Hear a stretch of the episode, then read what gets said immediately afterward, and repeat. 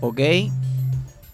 Ok, muy buenas tardes. Bienvenidos a este tu programa Vivir en Paz, el espacio del Centro de Atención Integral de la Universidad de la Costa, en tu emisora Bocaribe Radio a través de los 89.6 FM.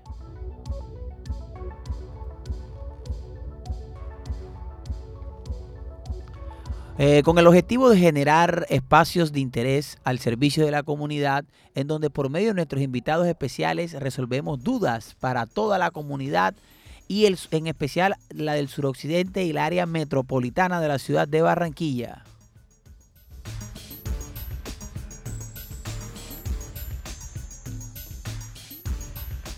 Como siempre, eh, aquí es un honor saludar a todo el equipo de la mesa de trabajo de Vivir en Paz eh, recordando que estamos bajo la dirección de Walter Hernández en el máster de sonido, la querida Low Frequency, la chica del metadato.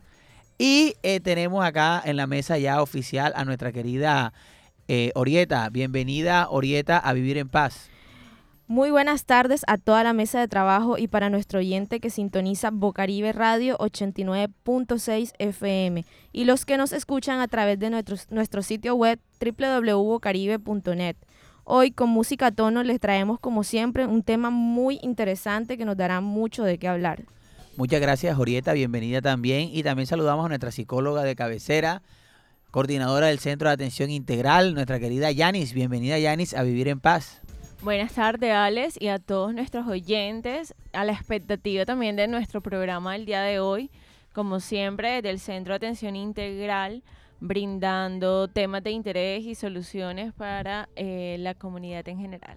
Bueno, y esta vez, eh, en el día de hoy, tenemos un programa que la, o sea, creo que le va a servir no solo al suroccidente, sino a todo el mundo, porque el programa está asociado, por ejemplo, a la energía, la energía eléctrica, eh, todo lo que está asociado, por ejemplo, al tema eh, digamos, por ejemplo, de cómo ahorrar luz. ¿Ha, tenido problemas, Orieta, de pronto porque la luz llega cara, más cara de lo que esperaba? Sí, muchas veces. Eh, últimamente, como tengo aire acondicionado, el pero duerme sabroso. Sí, el aire acondicionado eh, en Semana Santa me sacaron. el aire acondicionado.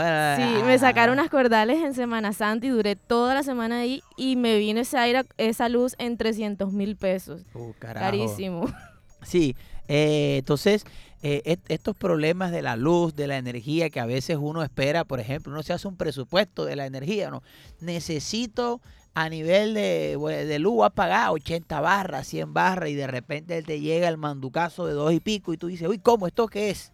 Bueno, hoy hablaremos acá en Vivir en Paz sobre el tema de cómo ahorrar luz, todo el tema de la energía, eh, acá en nuestro programa. ¿Qué te parece este tema, Yanis?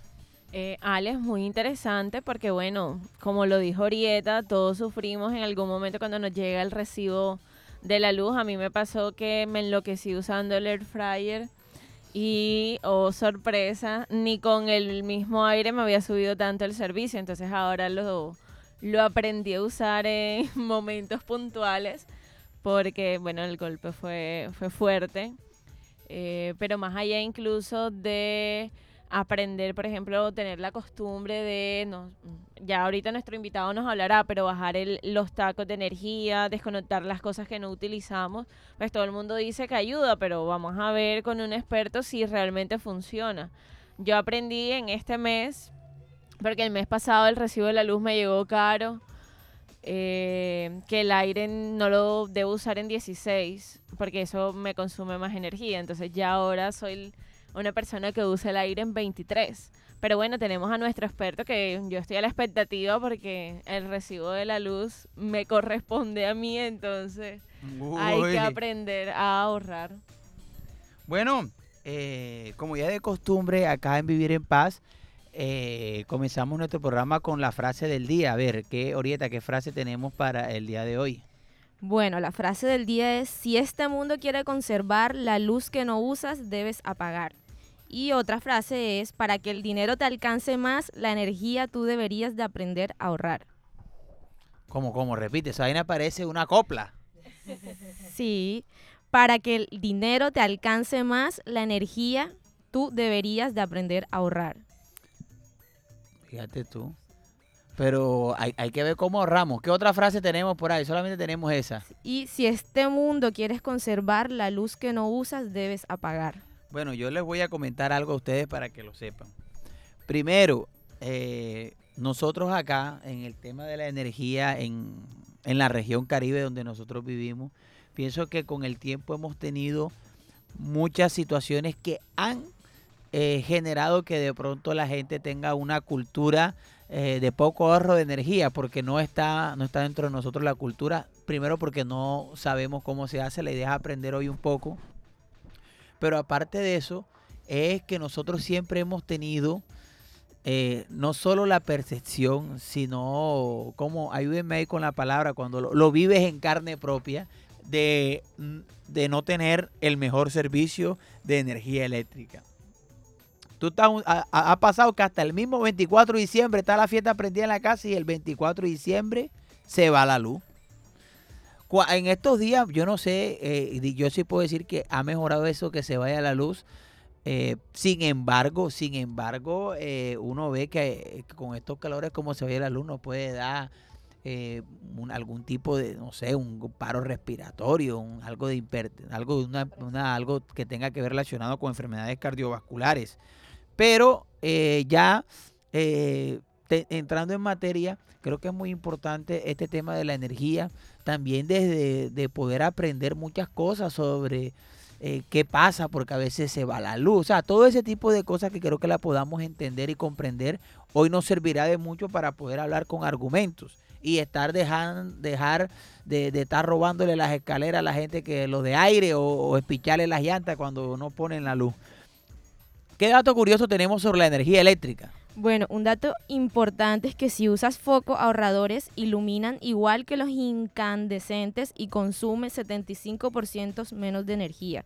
Por otra parte, durante enero del 2023, el precio de la bolsa de energía fue de 374.24 pesos de kilovatios por hora, aumentando de esta manera un 10.1% con respecto al precio promedio del mes anterior, que fue de 339.92 pesos. Oye, fíjate qué dato interesante. Eh, Yanis, yo te quiero hacer una pregunta. ¿Sientes que el servicio de energía eh, ha, ha, mejorado, ha cambiado o la luz se ha elevado? Pues yo considero que se ha elevado y cambiado muy poco. Fíjate que yo el año pasado, o bueno, ¿no? ¿Cuándo fueron las últimas elecciones? ¿Elecciones de qué? ¿De presidente Poli y estas cosas? Presidente. Fue el año, el año, el año pasado. pasado. Yo me compré un abaniquito eléctrico porque en el colegio donde tenía que ser jurado, eh, en la primera vuelta fue horrible. Y el domingo el domingo tuve que ir a la casa de mi mamá y pues ya había puesto en el grupo que no había luz. Yo me llevé mi, mi abaniquito y mi mamá me dice, no, estoy cansada porque la luz, eh, nada que cambia, o sea, como que constantemente se va. Y a mí me pasaba en mi casa, por ejemplo, que los fines de semana, o sea, el domingo que uno está en la casa descansando es cuando más se va el servicio de energía. Sí. Entonces queda uno con la lavada incompleta y todo. y el calor, y el calor, y el calor. La temperatura. Bueno, tenemos más datos curiosos. Bueno, vamos a una tanda musical y enseguida regresamos eh, con Vivir en Paz a, aprender todo lo asociado con el ahorro de la energía. Yo que estaba aquí trabajando, siempre lo mismo, compa. Sácate el foco, hermano, ahí. ¿Y a qué hora giraba venía esa luz?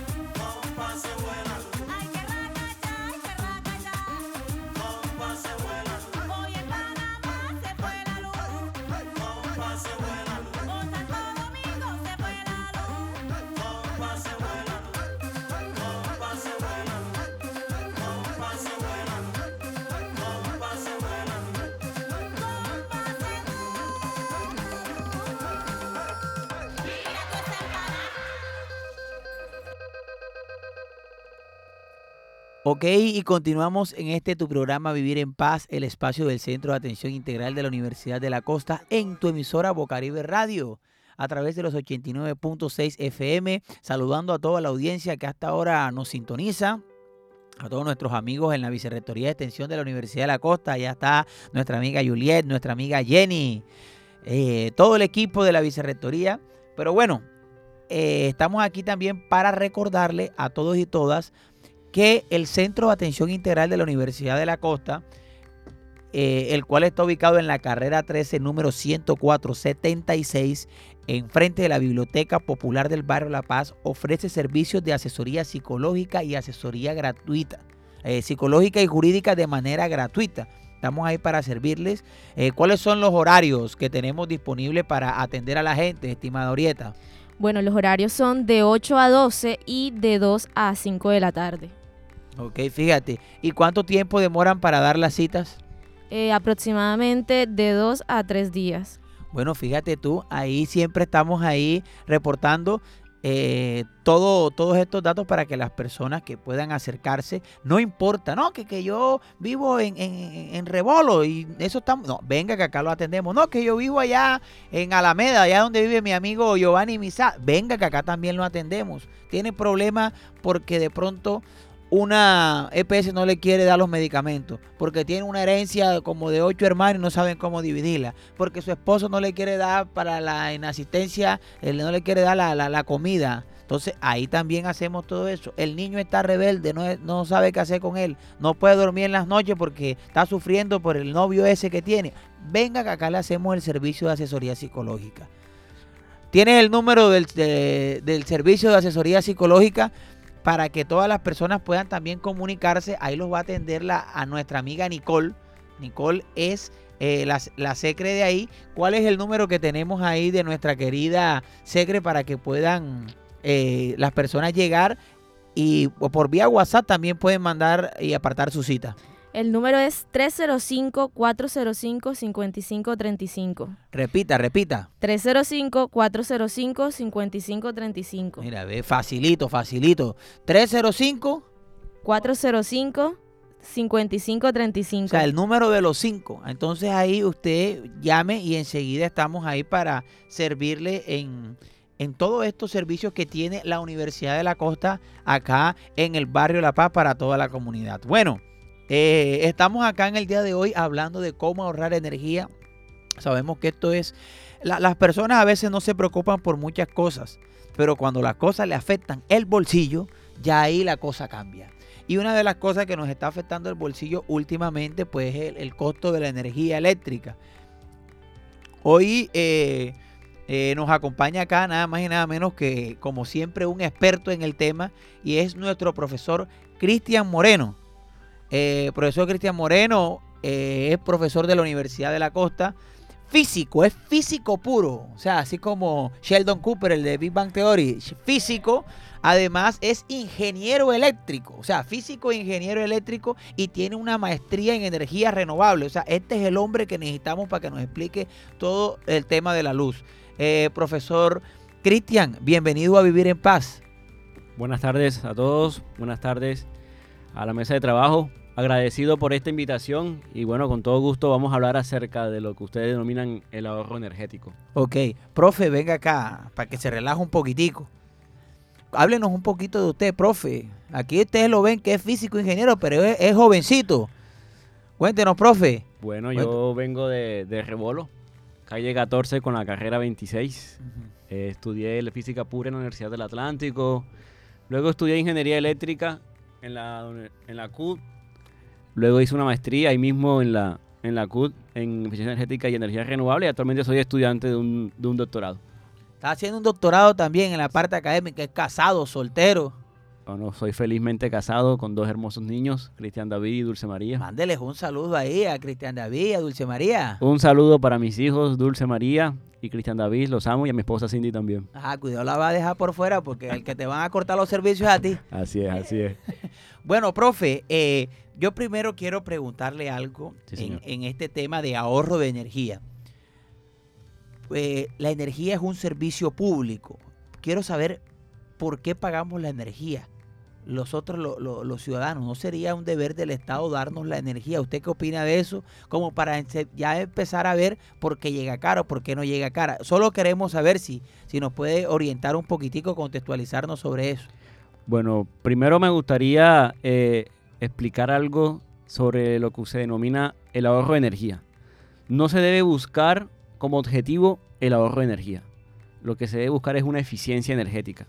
Ya que si nosotros tenemos una buena eficiencia energética o una buena eficiencia en, nuestra, en nuestros hogares, en nuestra casa, en nuestras empresas, como resultado de esa implementación, de esa eficiencia, obtendremos un ahorro energético. Y más adelante explicaré la diferencia entre una buena implementación de una eficiencia y la diferencia con un ahorro energético. Ok. Respondiendo a, a su pregunta, lo que sucede es que existe una transformación de fuente, por ejemplo, para que tengamos aquí este confort, eh, un aire acondicionado, esta iluminación, exi- existió o existe una transformación energética. Quizás la energía que nosotros estamos aquí viendo a través de la, de la iluminación, de estos aparatos electrónicos, eléctricos, anteriormente era el fluido de- del río. Entonces, empresas lo que hacen es que transforman ese fluido, ese fluido eh, del agua, lo transforman en un vector energético y nosotros aquí lo podemos utilizar. Entonces, el pago, el pago que nosotros hacemos se debe a todas esas etapas, desde la transformación hasta el consumo final. Por eso es que nosotros pagamos por un servicio. Ok, y por ejemplo, ¿cuáles son esas fuentes de energía? Nos habló del río. Acá en Barranquilla la fuente de energía es el río Magdalena. Bueno, en Colombia el 70% de su matriz energética eh, se basa en las plantas hidroeléctricas. En las plantas hidroeléctricas, eh, el, set- el 30% restante se divide en las termoeléctricas y aproximadamente con hoy día un 3% de la matriz energética en Colombia es con fuentes de, energía renovable. Eh, mayormente de ese 3% tenemos la energía solar y la energía eólica que está en- entrando con, con- con grande fuerza. Ok, profe, eh, bueno, aquí estamos, estamos eh, eh, tratando de comprender un poco esto de la energía, que a veces estas clases todas nos las dieron en el colegio, pero nadie se acuerda. Por ejemplo, particularmente yo no me acuerdo de, las clases de, energía y esto, pero eh, ya eh, te- te hemos hablado de un proceso que se hace acá en Barranquilla. nosotros tenemos un operador de energía que es aire Correcto. Anteriormente Electricaribe. Así es. Eh, hubo un tiempo que era el que la electrificadora. Y Tiempo así más han- atrás, sí, señor. han tenido varios nombres, todos estos asociados al tema de, de cómo se da la, la cuestión, digamos, de, de- de que nos brindan el servicio de la luz a través de las plantas hidroeléctricas, lo que sea. Pero desde hace muchos años eh, se ha presentado un servicio ineficiente por parte de la, de la energía para algunos sectores de las ciudades, de los municipios, porque la gente considera que o la luz es muy bajita, o la luz se va, el transformador se, se- daña, llueve. Sin embargo, eh, la queja particular está porque aún así siguen cobrando los servicios. Yo sé que usted no es de, de estas empresas, pero a nosotros nos gustaría saber si es que o nos están cobrando muy poquito para hacer un buen mantenimiento o, o nos están cobrando lo justo, pero en realidad no se ha visto reflejado en un transcurso de muchos años. Digamos que ha mejorado un poco, pero ¿qué, qué puede estar pasando? Podría orientarnos un poquitico para entenderlo antes de llegar a cómo ahorrar y todas estas cosas. Eh, bueno, mira, lo que sucede desde mi punto de vista, sin nombrar empresas ni, ni nada por el estilo, es una mala gestión de ambas partes, tanto de lo que se denomina como el operador de red, que tú lo mencionaste ahorita, que se llama aire en este, en este momento, como una mala gestión por parte de los usuarios. Eh, cuando hablo de una mala gestión por parte del operador de red, hago referencia es a la falta de mantenimiento preventivo en los activos de esta empresa y simplemente enfocarse en los mantenimientos correctivos. Y mala gestión por parte de los usuarios, hago referencia también a que quizás en algunos sectores de la ciudad de Barranquilla y su área metropolitana hay zonas mm, que están de pronto eh, conectadas de manera no legal. Entonces estas, estos barrios, estas zonas se, se están alimentando a través de una fuente eh, de energía, eh, a través de conexiones ilegales quizás de un transformador que supuestamente fue, fue calculado para abastecer X o Y cantidad. pero cuando se conectan de manera ilegal más usuarios de lo que estaban calculados, entonces ahí es donde vienen las dificultades en el fluido energético de esta zona. Entonces el, que el transformador explotó, que, la se bajan las palancas. que la tensión es baja, que la tensión es alta, o como dicen por ahí, se, fue la- se subió el voltaje y se bajó el voltaje. Entonces no solamente es por una mala gestión del operador de red, sino también una mala gestión de los usuarios finales. Ok. Eh, profe, ahora eh, explíquenos un poquitico eh, el tema, porque me causa curiosidad lo que dice. Nosotros acá en la ciudad de Barranquilla, y hay que tenerlo claro, Barranquilla es una ciudad que es una ciudad de invasiones, que es el nombre que son asentamientos, lo que usted llama, donde se hacen las conexiones clandestinas, donde las personas, digamos, de cierta manera, ven un lote, se meten ahí y se mudan. Y lo que hacen es que como obviamente no tienen una, una energía todavía que la están cobrando o hayan unos postes por ahí, porque se supone que ahí no va a haber nada, terminan poniendo un cablecito a la energía que usted tiene acá. Pero este, esto que estamos hablando eh, ha pasado en Barranquilla muchísimos años. Es más, es la hora y todavía pasa. No hay una proyección preventiva por parte de las entidades para eso. Y, y si puede también, no sé si de pronto ahí, porque a veces nosotros tenemos eso, eh, que la luz se sube, que la luz se baja y quema los transformadores, quema los, los electrodomésticos, que la nevera, que la lavadora se dañó, se quemó. Eh, Yo perdí una lavadora por un bajón de luz. Ok, ok, una mala, una mala protección también de pronto puede ser. Bueno, este sí, eh, hay un objetivo desde, desde hace un tiempo, no solamente a nivel regional o distrital, sino también a nivel nacional, y es de normalizar todas estas zonas que, que usted llamó eh, invasiones. Entonces, todas estas zonas, entre comillas, invasiones, que están conectadas de manera no legal o de manera fraudulenta al fluido eléctrico, lo que el gobierno busca a través de diferentes proyectos es normalizar, es normalizar esta zona. Es decir, que cuenten con un servicio eléctrico eh, eficiente, eficiente, confiable, pero que también sea legal. Es decir, entonces ya esta zona no estaría conectada de manera fraudulenta al transformador del barrio de al lado, al transformador del barrio al frente, sino que ya esta zona, al ser normalizada, tendría su transformador propio, tendría su consumo, pero también eh, como consecuencia de esta normalización, estas personas que anteriormente no pagaban por un consumo de energía, pues ahora ya van a comenzar a facturar y a sus casas les va a llegar un recibo acorde a, lo que consumió. Profe, quisiera saber, por ejemplo, eh, algo que, que ocurre mucho eh, y que ya va entrando en materia de lo que nos interesa más en la clase de hoy, pues en el programa de hoy, perdón, y es, o sea, ¿por qué la luz ha subido tanto? ¿Por qué el valor de la luz ha subido tanto de la energía eléctrica? Bueno, lo que, lo que sucede es que eh, nuestro recibo de energía, si ustedes lo pueden observar, el que nos, nos manda en este caso eh, nuestro operador de red, eh, tiene como una ecuación, tiene una, una fórmula para calcular ese, ese, ese kilovatio hora que, que al final usted va, va a pagar al, al fin, al fin de cada mes. Cada operador de red se rige por lo que, por lo que el gobierno o por lo que las instituciones encargadas pues normalizan. En este caso, eh, nuestro operador de red lo que ha hecho es que hay una pequeña parte de esa ecuación que se llama pérdidas y pues la ha incrementado en porcentajes aprobados eh, por el gobierno. Aparte de eso... eh, Espérate, espérate, espérate. No te me vayas así saliendo por la... ¿Qué es eso de, la, de un incremento en las pérdidas? ¿Cuáles pérdidas? bueno, ¿Cómo lo- así? Lo que pasa es que el operador de red, al ser una empresa, pues también busca obtener su, respectiva, sus respectivas ganancias.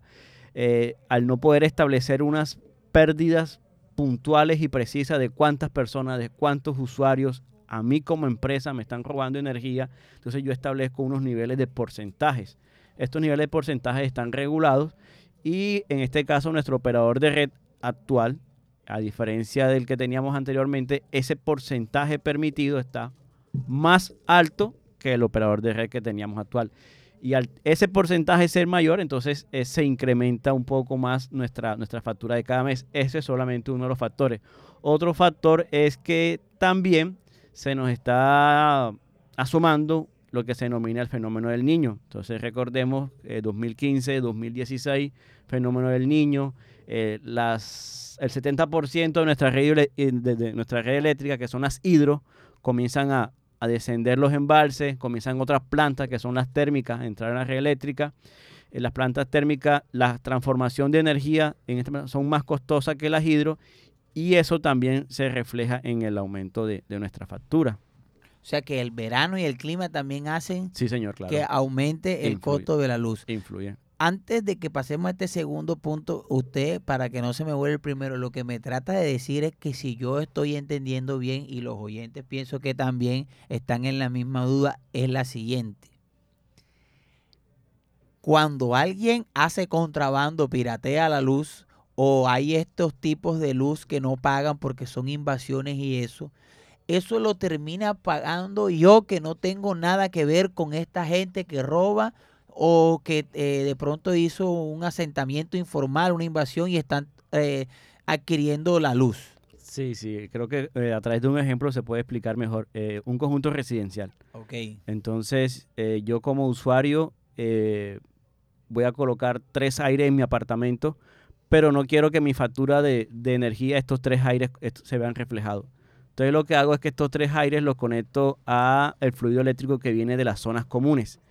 Y si ese mismo pensamiento lo tienen otros 50 usuarios, a la final, eh, con la cuota que uno paga por administración, no va a ser suficiente para poder pagar el recibo de energía que solamente era de las zonas comunes. Entonces uno va a revisar ese conjunto o esa torre y uno lo que se da cuenta es que en las zonas comunes solamente hay 10, 10, 10 focos, 10, 10 luminarias. Pero lo que no se ve es que de manera fraudulenta a esos 10 focos hay 50 usuarios que tienen pegado X cantidad de, de aires acondicionados. Entonces no les marcan a ellos, pero sí les marcan al medidor que está eh, controlando el consumo de las zonas comunes.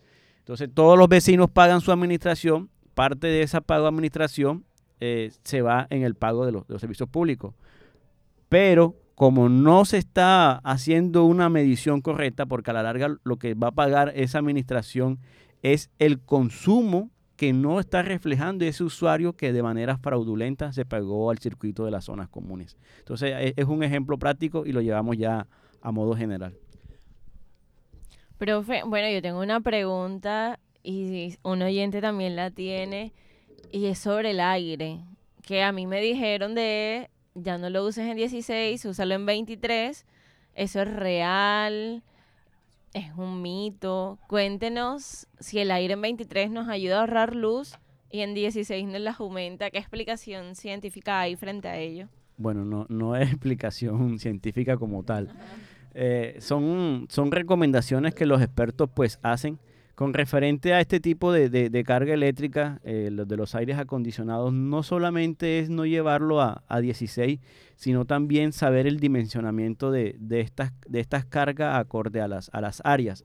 Por ejemplo, si yo tengo un cuarto de 2x2, no es nada razonable que yo compre un aire de 12.000 BTU, de 24.000 BTU, cuando sencillamente puedo hacer un cálculo y definir cuáles son las capacidades de refrigeración que necesita mi, área. Entonces uno, lo, uno lo, lo que, lo que encuentra son casas eh, en donde el cuarto es de, póngalo usted, de 3x3 y tienen un aire conectado pues de manera no legal y usted mira el aire y son de 12.000 BTU, o sea, un aire grandísimo para una área pequeña.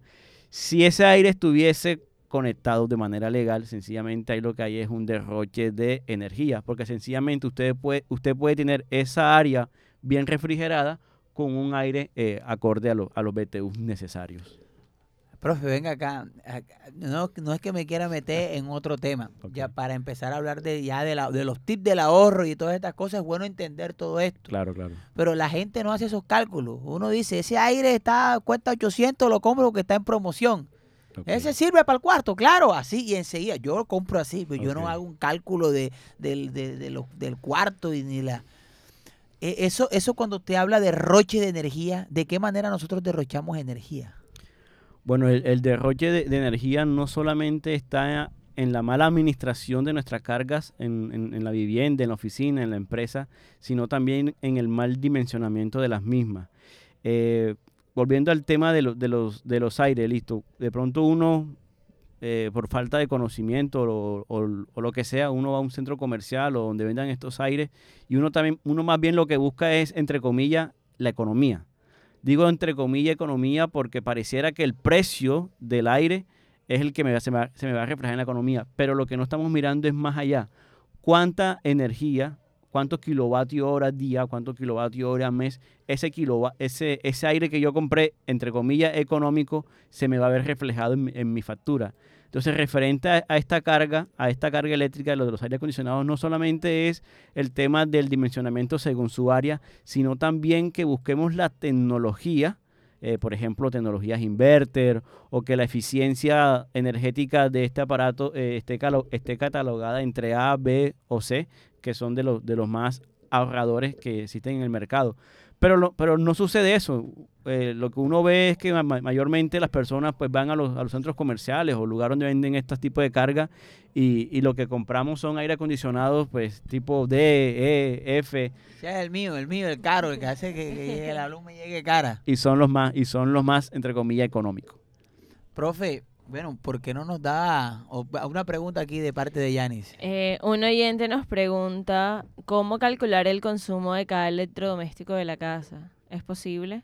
Sí, claro. Eh, por ejemplo, el- no sé, X carga, uno lo que determina es eh, la potencia, la potencia de, de esta carga por el tiempo, por el tiempo de uso y eso le va a dar la cantidad de energía que consume esa carga en dicho, en dicho tiempo. Este Profe, en, sí, señor. en términos más castizos, díganos así, ¿cuáles son los electrodomésticos que más gastan luz y los que menos gastan luz? El air fryer tiene que estar. Eh, bueno, no, no es que gasten luz, sino que consumen más energía. ¿Consumen energía? Consumen Bueno, energía. bueno, es bueno ap- aprender también el, cuáles son esos electrodomésticos. Será el computador, el celular, que es lo que más uno conecta, el aire. Eh, ¿Qué, qué es lo que, la lavadora que dice, no laves tanto porque si lavas tanto, entre más laves, más gastas luz, más, más gastas energía. Bueno, eh, está los, lo que dijo la compañera, el air fryer, hacer una resistencia eléctrica para poder calentar los alimentos. Para que esa resistencia se caliente, pues necesita consumir bastante, bastante energía. Entonces, un mal uso o una mala gestión de, de este electrodoméstico, créame que se le va a ver reflejado en, el, en su consumo. Eh, los aires también, por su mala gestión, por su mal uso. Las neveras, las neveras o los refrigeradores, lo mismo. Las lavadoras, al ser motores eléctricos, eh, pues también tienen un... Profe, hagamos un stop en las neveras, en las neveras. Ok. Porque todo mundo tiene que tener una nevera en su casa. Eh, uno apaga la nevera, no la apaga, porque se le dañan los alimentos. O sea, ahí es algo, porque la nevera siempre va a tener que estar conectada. Sí, de hecho un oyente nos dice, ¿es verdad que si apaga la nevera durante el día se consume menos? Bueno, eso, eso es una pregunta que uno ve siempre por, la, por las diferentes redes sociales, que yo apago mi nevera en la mañana, yo apago mi nevera en la, en la noche y, he visto eh, que, que sí ha bajado el consumo y de pronto el comentario que sigue es que yo no lo he visto.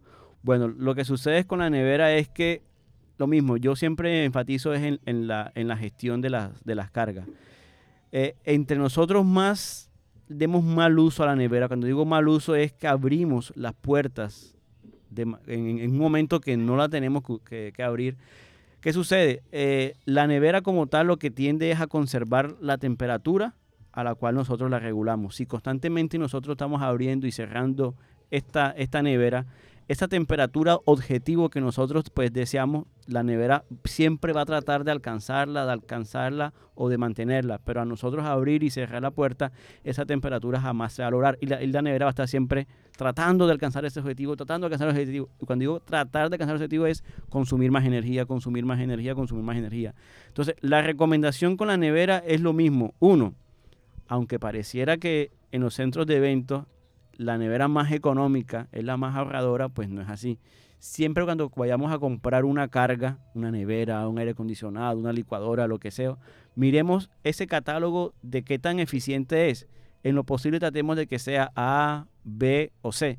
Es un poco más costoso, o sea, es una, es una inversión inicial quizás fuerte, pero hombre, usted va a ver el ahorro, el ahorro económico, porque ya hizo una, una buena, una buena in- inversión en una, en una carga, y luego sí va a encontrar e- ese ahorro. porque lo que sucede es que compra, entre comillas, la más económica, pero está catalogada con una letra F, con una letra G, por ejemplo, y quizás la inversión inicial fue poco, pero a lo largo del tiempo se va a dar cuenta de que no lo, no lo fue así. Bueno, profe, eh, vamos con una sesión muy importante en el día de hoy que se llaman los mitos de la calle. Le, le decimos unos mitos y usted nos dice si son mitos asociados al tema de ahorro energético, Ok. si sí o si no. Entonces vamos con los mitos de la calle. Los mitos de la calle. ¿Qué tan cierto es que los aparatos enchufados pero que no se están usando no consumen, como por ejemplo cuando estamos cargando eh, los celulares y lo desconectamos pero dejamos el cargador enchufado? ¿Eso es cierto de que aún sin conectarlo al, al celular, eso sigue consumiendo? Bueno, de hecho hay estudios solamente para, para esto y se dice que hasta un 10% del consumo de una casa, de una oficina, en donde nosotros no estamos viendo, por ejemplo, el televisor, pero está apagado, pero sigue enchufado, ese sigue consumiendo. Usted dejó cargando su, su- su celular y se fue a dormir, lo dejó cargando ahí, aunque no lo esté usando, por el hecho de que esté conectado, le sigue consumiendo la licuadora, en fin. Entonces la recomendación es electrodoméstico que no vayamos a usar, desconectemos. Otro mito es que al prender y apagar el aire gasta más que dejarlo a una temperatura constante. Bueno, el objetivo, como, lo mismo que con la nevera, nosotros graduamos nuestras, nuestros aire acondicionados a una, a una temperatura objetivo. La máquina siempre va a tratar de mantener o alcanzar esa temperatura. Si nosotros la, la apagamos, apagamos el, el aire acondicionado por X o Y razón, obviamente la temperatura en el área pues va a aumentar o va a disminuir acorde a, los- a los factores climáticos. Al encender nuevamente la maquinaria, la máquina en este caso el aire, la máquina lo que va a tratar es nuevamente buscar ese objetivo, esa temperatura. Cuando digo que la máquina tiende a buscar ese objetivo, significa que va a consumir energía para poder llegar a esa temperatura que usted le colocó como objetivo. Profe, yo no sé si esto se está convirtiendo en un, en un programa de aires acondicionados, pero acá tengo una oyente que nos pregunta. Nu- nuestra amiga Zenira, claro, porque es que ahora con estos calores todo el mundo está dándole cajeta al aire. Nuestra amiga Zenira eh, nos pregunta, ¿los aires acondicionados inverter si ahorran energía si dura más tiempo prendido? Bueno, con los, con los inverter hay que tener mucho, mucho cuidado porque... Profe, explíquenos siga qué es un inverter aquí para saber. Bueno, eh, los aires inverter son una eh, tecnología, eh, entre comillas, moderna, eh, totalmente no tradicional a los aires convencionales que teníamos y hace referencia a que cuando esta máquina alcanza la temperatura confort, la de la temperatura que se colocó como objetivo, ella tiende a apagar uno de sus, uno de, sus equipos y por ende el consumo energético de esta maquinaria en referencia a los anteriores aires pues es muchísimo menor si se le da buen uso. Con los aires inverter hay que tener un cuidado porque, por ejemplo, si usted un área la desea, la desea refrigerar con aires inverter y hace una mala gestión de esta área.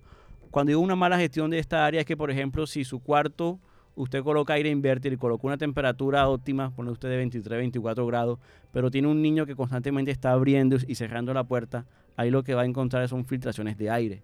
Entonces, al, al ingresar aire, aire caliente a ese cuarto, la máquina, que en su momento alcanzó la temperatura confort, entra ese aire caliente, cambia la temperatura de esa área, la máquina lo detecta y dice, epa, hubo una cambiación de, hubo un cambio de, de temperatura diferente a la que yo estoy, estoy pues, eh, como objetivo y nuevamente enciende sus, sus equipos para poder alcanzar ese, ese punto o esa temperatura confort. Y cuando digo encender, al ser una máquina eléctrica, se dice que el consumo es seis veces más mientras nuevamente alcanza su- su estabilidad.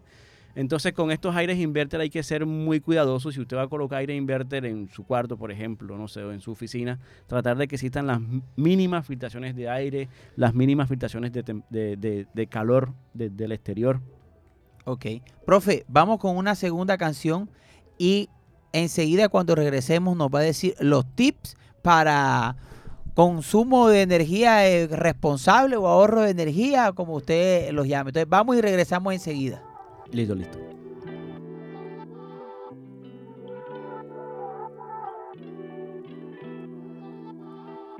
Alguien como yo no iba a enamorarse.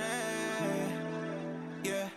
Yo que ni miro al cielo hago sino tirarte. Yeah. Niña bonita, ¿qué vas a hacer? Nos vemos ahorita. Llegaste rota y yo te cuide. Hago de todo por esa nalguita.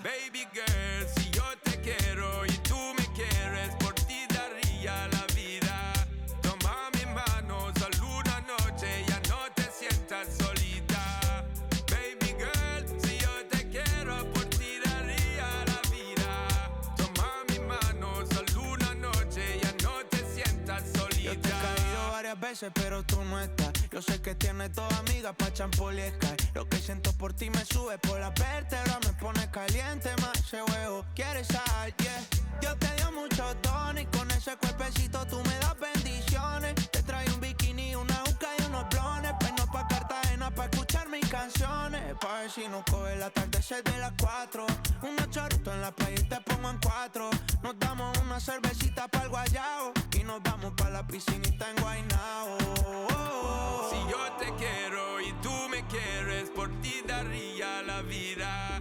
Toma mi mano, solo una noche, ya no te sientas solita. Baby girl,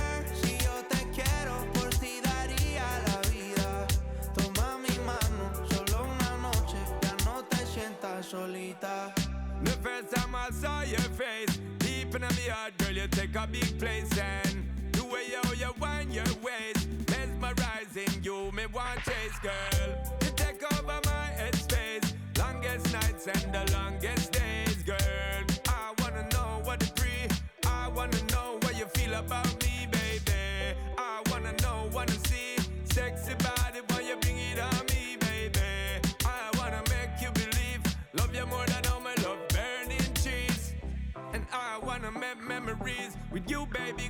Say, please don't tease. I get up in your blood capillaries and make families. That's the way I see it, girl. Si yo te quiero y tú me quieres, por ti daría la vida. Toma mi mano, solo una noche, ya no te sientas solita. Baby girl, si yo te quiero, por ti daría la vida. Toma mi mano, solo una noche, ya no te sientas solita.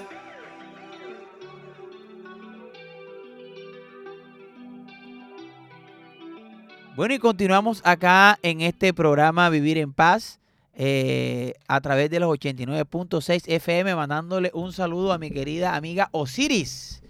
Osiris, allá en Miramar, la profesora de moda, le mandamos un saludo a mi querida Osiris. Y bueno, continuamos acá, estimado profesor. Vamos aquí con los tips. No, lo no los tips de conquista, sino los tips para ahorrar energía para el uso responsable de la energía. Ok, bueno, antes de, dar los tips, eh, quisiera pues explicar algo. La diferencia entre un ahorro de eh, energía y un buen uso de energía. Eh, a, a través de un ejemplo, tenemos nuestra, nuestra vivienda y usted quiere ahorrar energía, sencillamente lo que hace es que, por ejemplo, apaga las luminarias. Apaga las luminarias. Pero ¿qué pasa ahí? Hubo una afectación en su calidad de vida, porque usted no va a ver. Entonces usted está ahorrando energía, pero afectó su calidad de vida. En cambio, si usted tiene una muy buena gestión de la energía, su calidad de vida no se puede afectar. Entonces, si, esas luminarias son las responsables del alto consumo de su energía, usted no la va a pagar, sino que sencillamente va a buscar en el mercado aquellas fuentes luminarias que sean mucho más eficientes.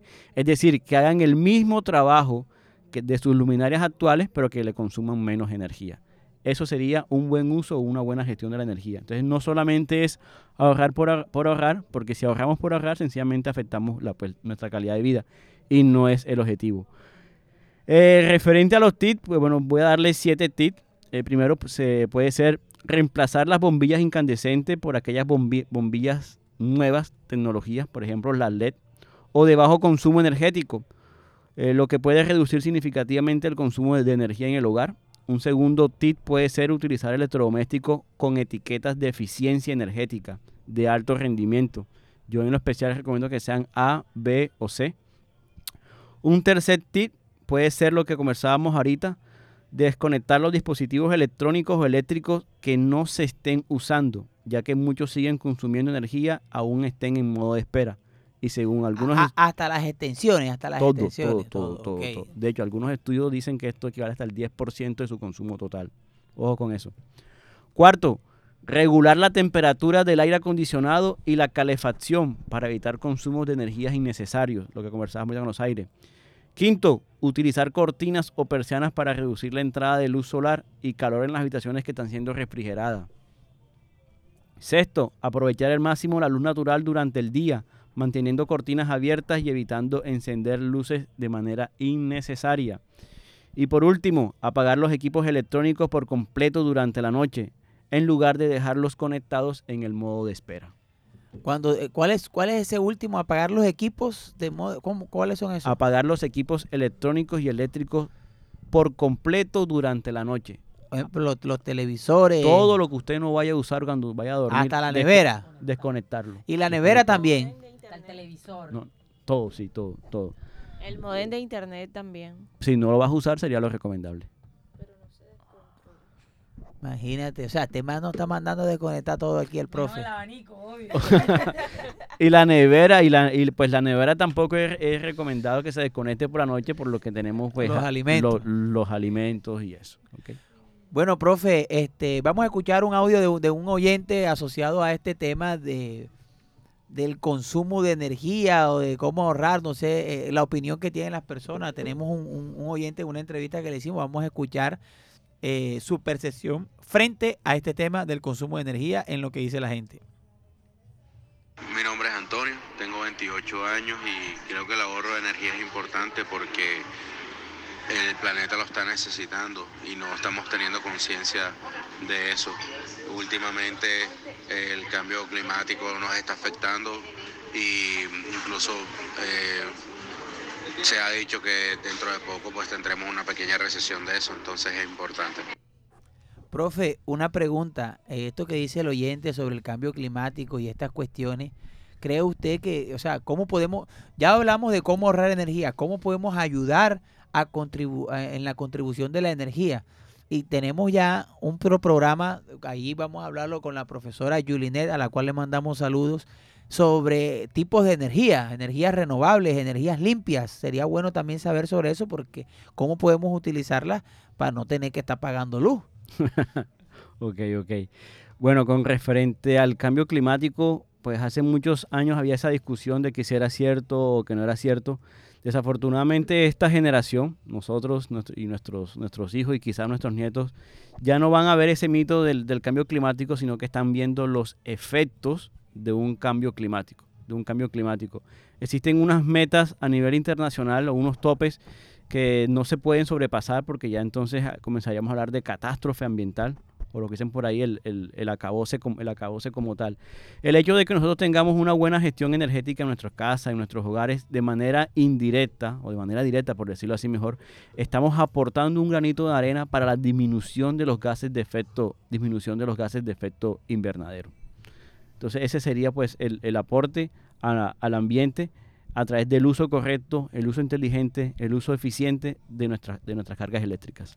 Ok, bueno, profe, este, no queda más que decirle que muchas gracias por habernos acompañado el día de hoy. ¿A quién quiere enviarle saludo, profe? Ya le envió saludo a sus hijos. ¿A quién más le va a enviar saludo? Bueno, quisiera enviarle un saludo a, a mi madre, allá en Soledad. Un saludo a, mis suegros en, en Rebolo y nuevamente pues a mi familia. Y por- sobre todo a ustedes, pues darles las gracias por, por esta invitación, esta oportunidad de dar un poco acerca de mi experiencia y conocimiento en esta temática. Ok, bueno, este, muchas gracias, profe. Eh, no siendo más, eh, hemos llegado hasta el final de este programa, eh, Vivir en Paz, el espacio de la Universidad de la Costa a través del Centro de Atención Integral en Bocaribe Radio 89.6 FM. Recordamos que estuvimos bajo la dirección de Walter Hernández en el máster de sonido Low Frequency. Acá al lado mío, la, nuestra querida Orieta eh, Yanivis y este quien les habla, Alex. Nos vemos el próximo jueves en otra emisión más de este tu programa, Vivir, en, paz.